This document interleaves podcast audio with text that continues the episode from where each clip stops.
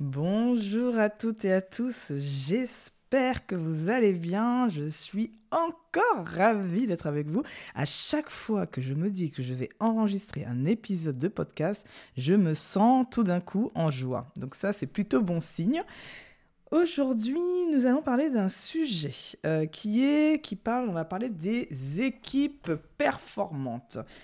Bien évidemment, j'ai envie de dire que quel que soit le dirigeant et le manager, il a un rêve, caché ou euh, des fois il le dit euh, fièrement, d'aspirer, il aspire à avoir une équipe performante. Donc mes clients, généralement, quand ils arrivent vers moi, c'est parce qu'ils ont aussi des soucis au sein de leurs équipes, qui se posent des questions sur la gestion de leurs équipes, parce que indirectement, ils sont à la recherche d'une équipe performante.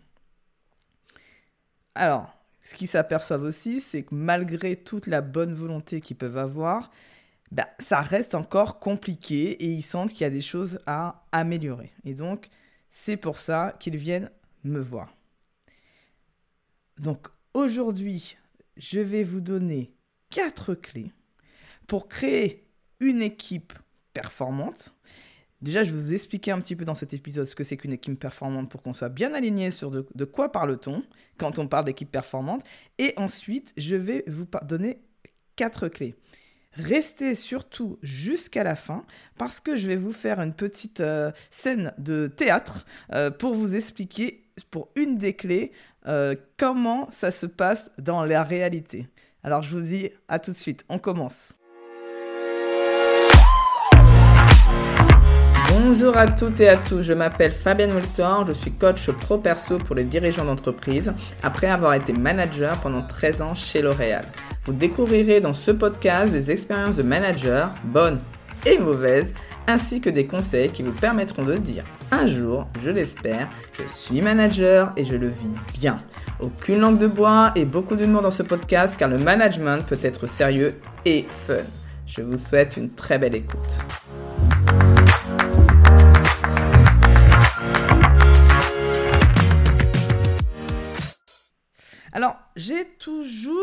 Une croyance, mais celle-là, je ne sais pas d'où elle me vient, donc j'ai pas encore réussi à faire euh, le film, on va dire, euh, de, euh, de me dire que bah, quand j'étais manager, je me disais que si mon équipe est performante, alors je serai performante.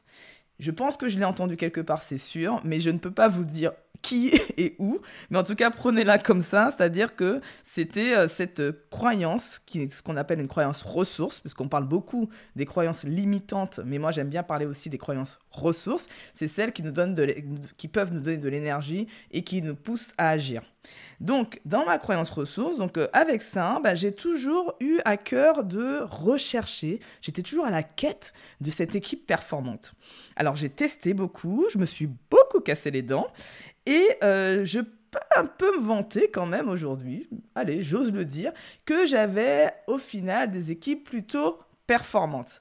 Alors, il y avait toujours à faire et je, me dis aujourd'hui qu'il y a probablement beaucoup de choses que j'aurais fait autrement, mais je, l'ai fait de manière empirique et j'ai envie de dire que sans, avec quelques notions de management et quelques petites formations, eh bien, je m'en sortais pas trop trop mal.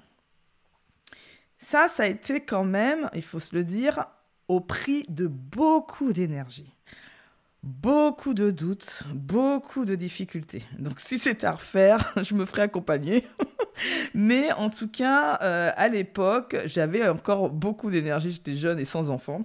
Je pouvais aussi tester et euh, me consacrer corps et âme à cette mission. Alors aujourd'hui, je vous propose de vous donner quatre clés pour créer justement cette équipe performance, pour vous faire gagner à vous du temps et de l'énergie. Donc grâce à ma propre expérience, à celle de mes clients et surtout à mon expertise de coach euh, professionnel qui me permet aujourd'hui aussi de prendre de regarder tout ça avec un peu de recul. Allons-y. Nous commençons par c'est quoi quand je parle d'une équipe performante, c'est quoi exactement? Alors je vais vous donner quatre points pour moi qui sont essentiels quand on parle d'une équipe performante.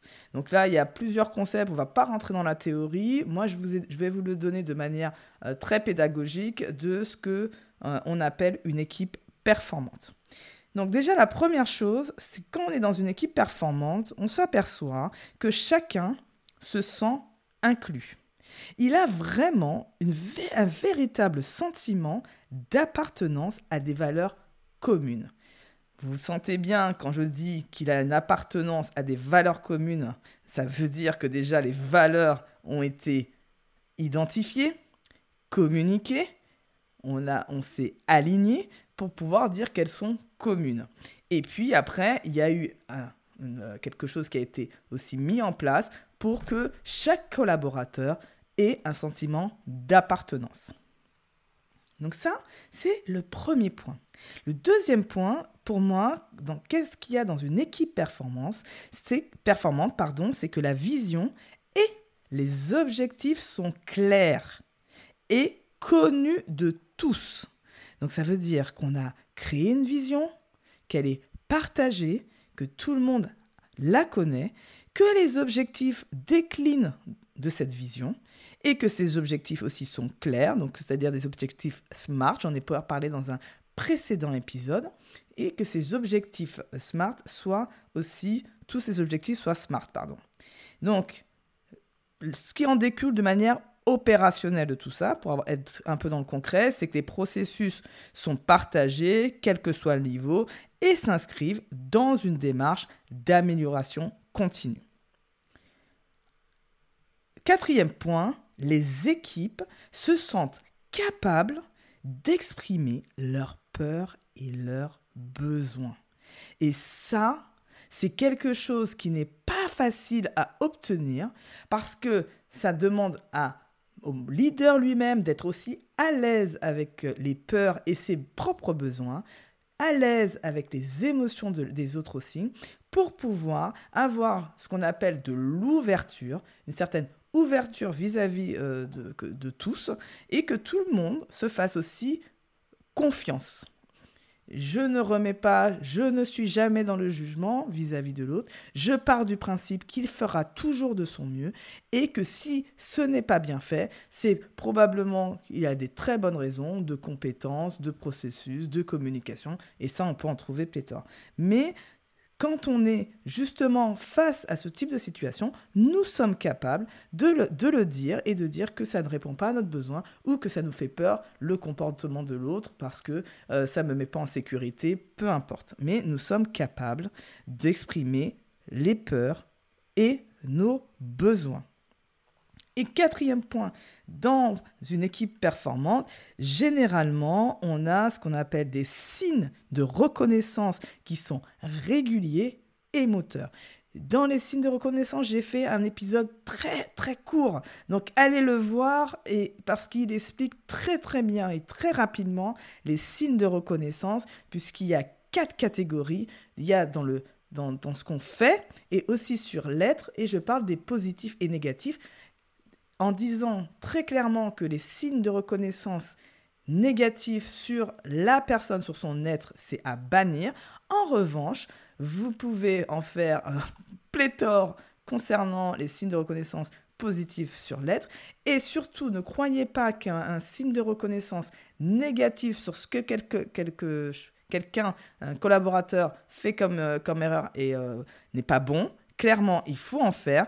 C'est un signe de reconnaissance et ça permet justement à l'autre de grandir. Donc si vous voulez en savoir plus, allez écouter l'épisode.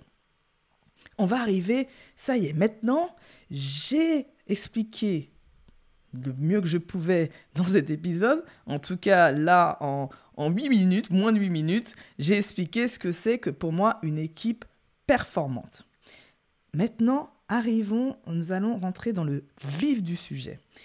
Quelles sont les compétences clés que le leader d'équipe doit développer et apprendre pour pouvoir créer cette équipe performante? Première compétence on est d'accord. Non, je, remets un peu de cadre parce que, je reprécise les choses. Le, manager, le leader, il a euh, 7 ou 8 rôles à tenir. on va se le dire. Donc c'est bien pour ça que c'est compliqué, c'est bien pour ça qu'il y a des gens qui ne veulent même plus y aller. Et donc déjà, bravo à vous d'être, d'avoir, ceux qui sont managers, d'avoir le courage d'être manager, parce qu'aujourd'hui, dans la complexité dans laquelle on vit, avec le Covid, avec tout ça, c'est clairement pas évident. Donc, on est bien d'accord que ce que je vous dis, c'est les compétences clés principales que j'ai envie de, partager avec vous aujourd'hui pour créer l'équipe performante. Mais on est bien d'accord que pour avoir la meilleure équipe du monde, il y a à développer beaucoup de rôles et que je pourrais euh, faire dans un autre épisode. Donc là, c'est vraiment à chaque fois des choses que je choisis délibérément en fonction du message que j'ai envie de vous transmettre aujourd'hui. Donc la première, la première chose, la première compétence que euh, je vous invite à développer et que on peut être plus ou moins à l'aise avec cette compétence d'ailleurs, c'est d'être un animateur d'équipe hors pair. Parce que avant de commencer à être un bon gestionnaire, avant de commencer à savoir bien dire les choses, il y a un état d'esprit à créer dans son équipe. Et moi, je pense que clairement, de faire, d'avoir euh, un mindset qui sera plutôt optimiste et positif, ça contribue à avoir une équipe performante. Donc, ça ne veut pas dire que tout doit reposer sur vos épaules sur cette partie-là d'animation. Néanmoins, c'est quand même vous qui êtes euh, à l'initiative, qui va être au démarrage, qui va s'assurer que justement il y a toujours le bon niveau d'énergie, euh, qu'on va être dans de l'enthousiasme, qu'on a envie d'avancer ensemble. Et donc ça, c'est à vous de le faire. Et cette partie-là, ce n'est pas du jeu, ce n'est pas euh, juste pour euh, être dans le fun, c'est vraiment véritablement pour que les gens se sentent écoutés, compris, et on est là vraiment dans s'assurer qu'une certaine fluidité des informations, des processus, que tout se passe bien. Et ça, avec un mindset optimiste et positif, c'est quand même plus facile que si on arrive le matin en tirant la tronche et en disant que rien ne va et que ça ne va pas et comment euh, on va faire. Euh, un manager qui fait ça, alors c'est normal qu'il puisse avoir des problèmes et ça c'est il est humain comme tout le monde. Le problème c'est que ça a euh, une répercussion bien plus forte en tant que manager qu'un collaborateur sur l'ambiance et sur le bien-être des collaborateurs et de son équipe. Donc ça c'est la première compétence développée avec en mettant un peu de joie, un peu d'humour et un peu de fun. L'animation d'équipe, vous êtes, vous avez ce rôle à tenir. Et ça, c'est une, partie importante. Ça ne se résume pas uniquement avec un ou deux team building par an. Ça ne se résume pas à ça, c'est bien plus que ça. C'est au quotidien de s'assurer qu'il y a de l'énergie, que les gens ont envie et que si justement il y a un problème, qu'on sache en parler. Deuxième compétence clé, avoir une posture de coach en responsabilisant et en rendant autonomes les collaborateurs. Donc ça, j'ai fait aussi un épisode comment devenir un manager coach, donc je vous invite à l'écouter. Ça, c'est vraiment une posture à développer très rapidement, que ce soit pour l'entreprise si vous avez l'ambition de la développer, si vous avez aussi envie d'avoir des équipes plus grosses demain, c'est aussi euh, nécessaire pour votre survie mentale.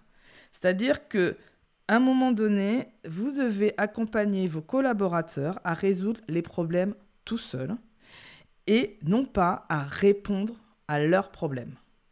On a tendance, quand on se sent le chef, à vouloir répondre aux problèmes des personnes. Les gens, ils viennent toujours vous voir avec une énième question. Ils ont à peine des fois eu à réfléchir sur les possibilités ou la réponse. Et ils viennent vous poser la question parce que, en quelque part, Dieu va donner la bonne voie. et moi, je disais à chaque fois, je ne suis pas Dieu. Donc, la question, c'est pas, c'est, on, met son ego de côté, parce que c'est vrai que ça doit faire un petit peu mousser de se dire que on connaît la réponse, mais ça, euh, vous êtes à, ce poste-là. Faites-vous confiance que tout le monde sait que vous êtes capable de répondre à la question posée. Le problème, c'est plutôt que bah, à chaque fois que la personne va venir vous voir, ça vous prend de la charge mentale. Ça vous donne de la charge mentale. Vous sortez de votre ce que vous êtes en train de faire, et vous devez vous focaliser sur ce que la personne dit, après, euh, quand elle est partie, vous remettre sur votre tâche, et tout ça, c'est de la charge mentale. Donc pour une question de survie, et à la fois pour vous, et aussi pour que le collaborateur en face de vous puisse grandir, je vous invite à apprendre à savoir questionner. Ça, c'est la première phase. Donc, j'en parle beaucoup dans l'épisode. Mais celle-là, je pense que c'est de savoir poser des questions plutôt que de répondre à la personne. C'est de lui poser des questions pour que lui trouve lui-même sa propre solution. Quand il va savoir faire ça, il va être aussi capable de savoir à quel moment il vient vraiment vous voir et à quel moment euh, c'est important qu'il ait votre avis. Et pas systématiquement, il va euh, peut-être résoudre après, euh, au début 30%, après 40%, et au fur et à mesure, ben, il va venir vraiment pour les, euh, les, questions à fort enjeu qui sont de votre niveau parce que votre temps est précieux. Et puis bien évidemment, pour le collaborateur, ça le fait lui-même grandir et aussi peut-être la perspective de lui-même demain reprendre cette posture-là et devenir manager. Troisième clé, donc c'est savoir euh, bien s'entourer et savoir bien recruter. Généralement, donc pour ceux qui sont un petit peu avertis, on parle beaucoup du fait qu'il faut éviter euh, d'embaucher aujourd'hui une personne qui nous ressemble, puisque la complexité du monde nécessite d'avoir des personnes de personnalités différentes euh, pour pouvoir euh, résoudre les problèmes auxquels nous sommes confrontés. Donc ça, on l'a intégré, on sait qu'il faut prendre des personnes différentes. En revanche, ça signifie quelque chose dont on ne parle pas souvent, ça signifie qu'on doit aussi s'améliorer dans notre communication et apprendre à adapter notre communication en fonction des personnalités. Et c'est ça qui est plus compliqué, qui fait que bah, par moment, on va choisir la facilité, on va prendre quelqu'un qui nous ressemble, parce qu'on se dit, bah, au moins, on se comprend, on a le même langage, et c'est plus facile. Là, le risque, c'est que bah, tout le monde pense de la même façon, et que pour faire de l'innovation, c'est sera beaucoup plus compliqué avec des gens qui sont tous pareils que si vous prenez des personnes qui sont d'horizons différents. Alors un exemple concret. Euh, j'utilise euh, pas mal euh, dans mon approche, même si je ne suis pas du tout une spécialiste, hein, je ne connais pas, je n'ai pas fait de formation par rapport à ça, mais la méthode disque, la méthode disque avec les couleurs, parce que ça, ça permet de, de, de, faire un échange et de comprendre. dans la méthode disque, il y a quatre couleurs, donc rouge, jaune, vert et bleu. Euh, dans ces quatre couleurs, ben, euh, je vais vous parler aujourd'hui. J'ai pas envie de, tout et, euh, je pense que vous allez trouver ça sur internet. tapez disque, méthode disque, vous allez trouver.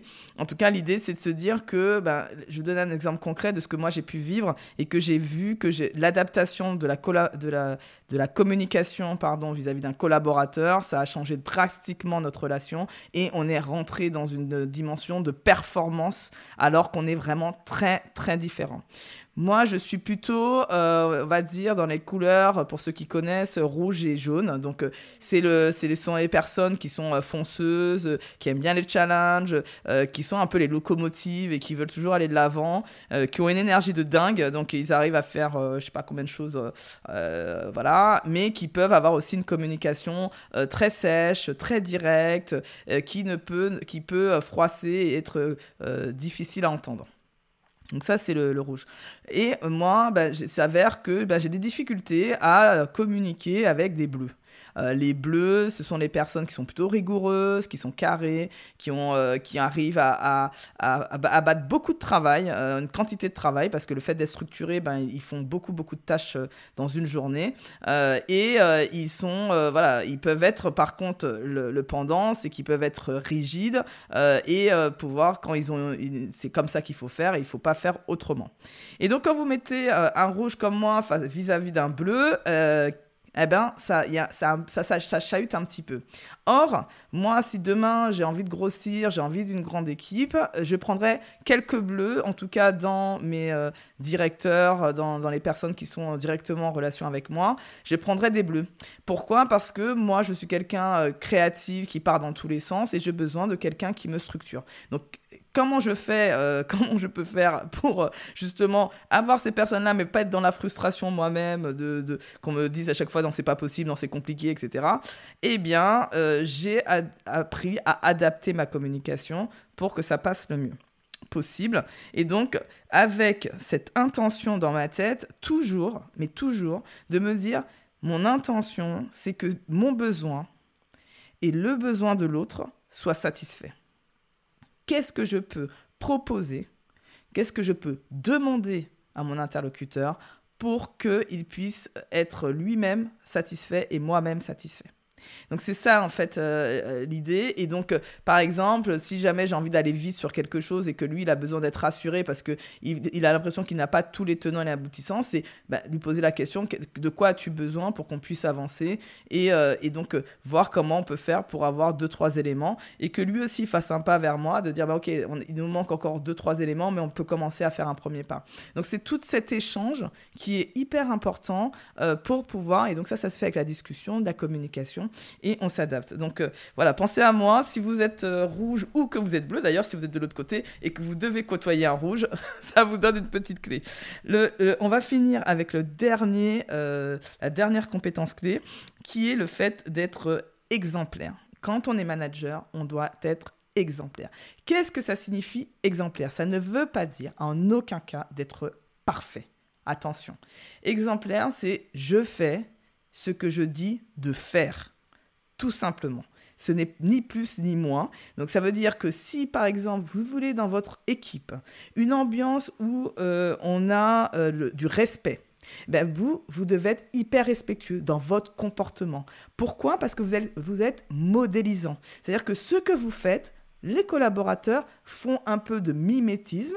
Euh, ça, c'est le propre. Quand on voit un leader, ben, on a envie de le suivre on fait du mimétisme et donc on va essayer de faire un peu comme vous. Donc si vous êtes quelqu'un dans le respect euh, et que euh, ben, vous avez un ce comportement, donc on évite les blagues euh, graveleuses alors que ça peut être irrespectueux, de parler sur l'un ou l'autre parce que ça peut être irrespectueux. Donc tout ça, c'est être irréprochable sur ça. Et puis, euh, par exemple, si on veut, euh, quand j'ai parlé tout à l'heure de mindset optimiste et positif, si on veut une ambiance plutôt dans cet ordre-là, eh bien, ça signifie, euh, par exemple, bah, qu'on a, on, on râle pas.